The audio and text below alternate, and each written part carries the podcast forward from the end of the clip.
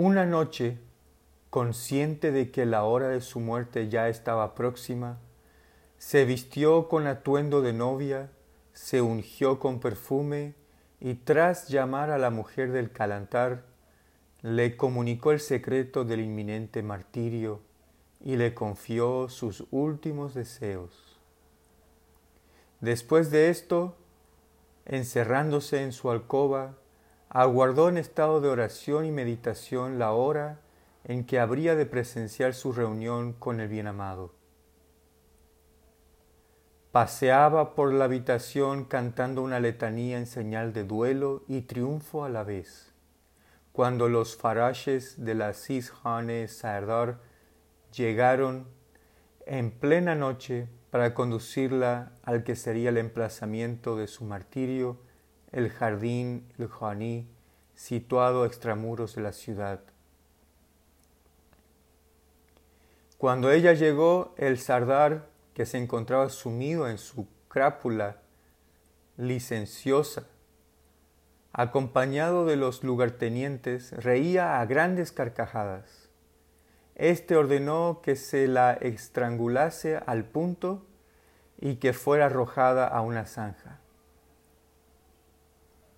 Con el mismo pañuelo de seda que intuitivamente había reservado para la ocasión y que había entregado en sus últimos momentos al hijo del calantar que la acompañaba, tuvo lugar la muerte de esta inmortal heroína. Su cuerpo fue enterrado en un pozo que acto seguido fue rellenado de tierra y piedras, tal como ella misma había deseado.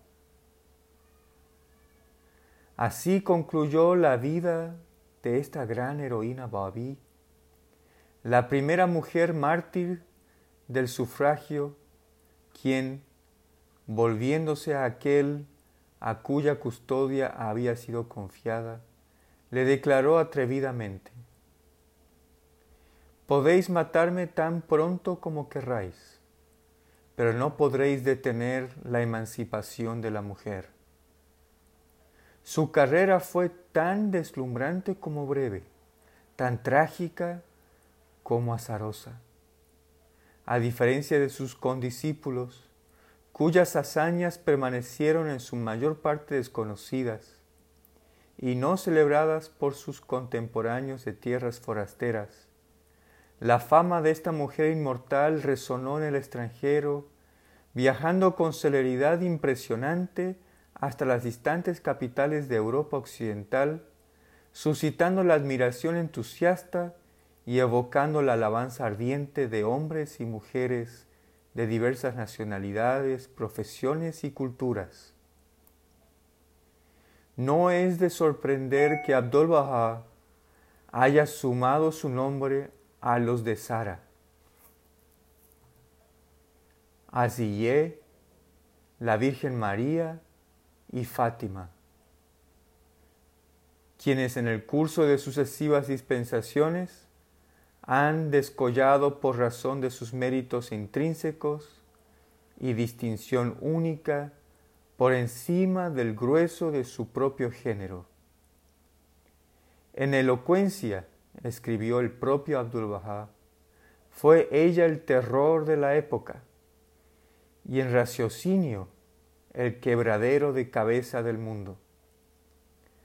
También él la ha descrito como un hierro ruciente por el amor de Dios y una lámpara encendida por la merced de Dios.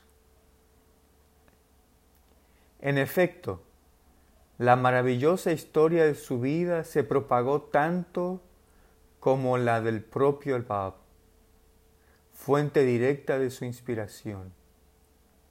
Prodigio de ciencia, pero también prodigio de belleza. Así reza el tributo que le rinde un destacado comentarista de la vida del Bab y sus discípulos. La Juana de Arco persa, la Adalid de la emancipación de la mujer de Oriente, quien guardaba parecido tanto con la Eloísa medieval como con la Hipatia neoplatónica.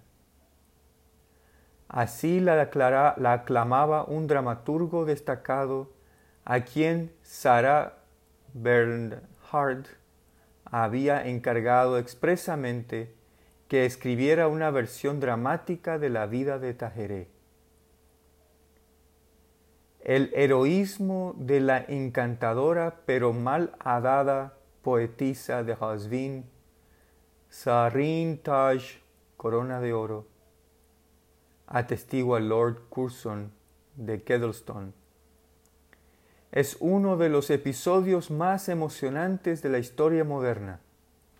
La aparición de una mujer tal como Horatol Ain, escribió el bien conocido comentarista británico profesor E. G. Brown, constituye en cualquier país y en cualquier época un raro fenómeno, pero en un país como Persia, es un prodigio, más aún casi un milagro, de no poseer la religión babí otro título de grandeza, este sería suficiente.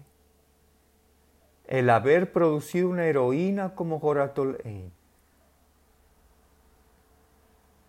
La cosecha recogida en tierras islámicas por Horatol Ain afirma significativamente el renombrado sacerdote inglés Dr.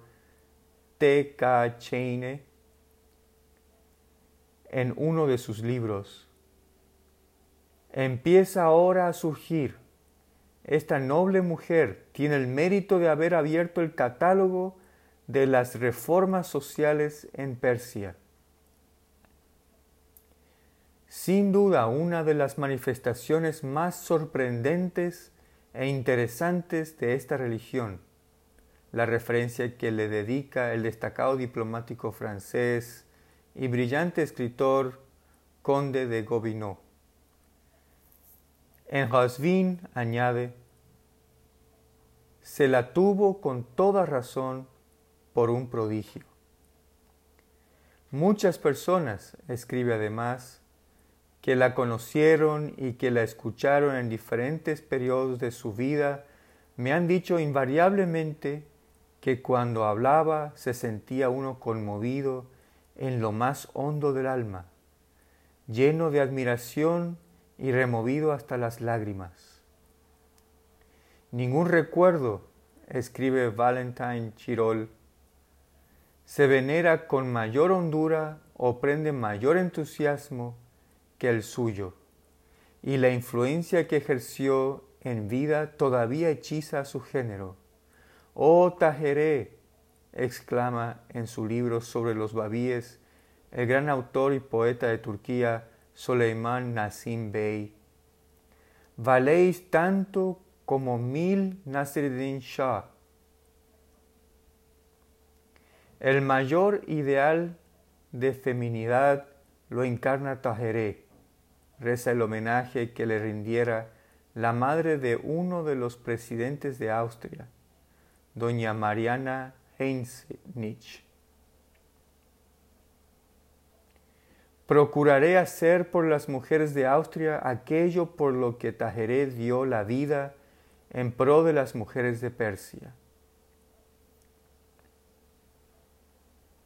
Muchos y diversos son sus admiradores ardientes quienes a lo largo de los cinco continentes arden en deseos de conocer más sobre su persona.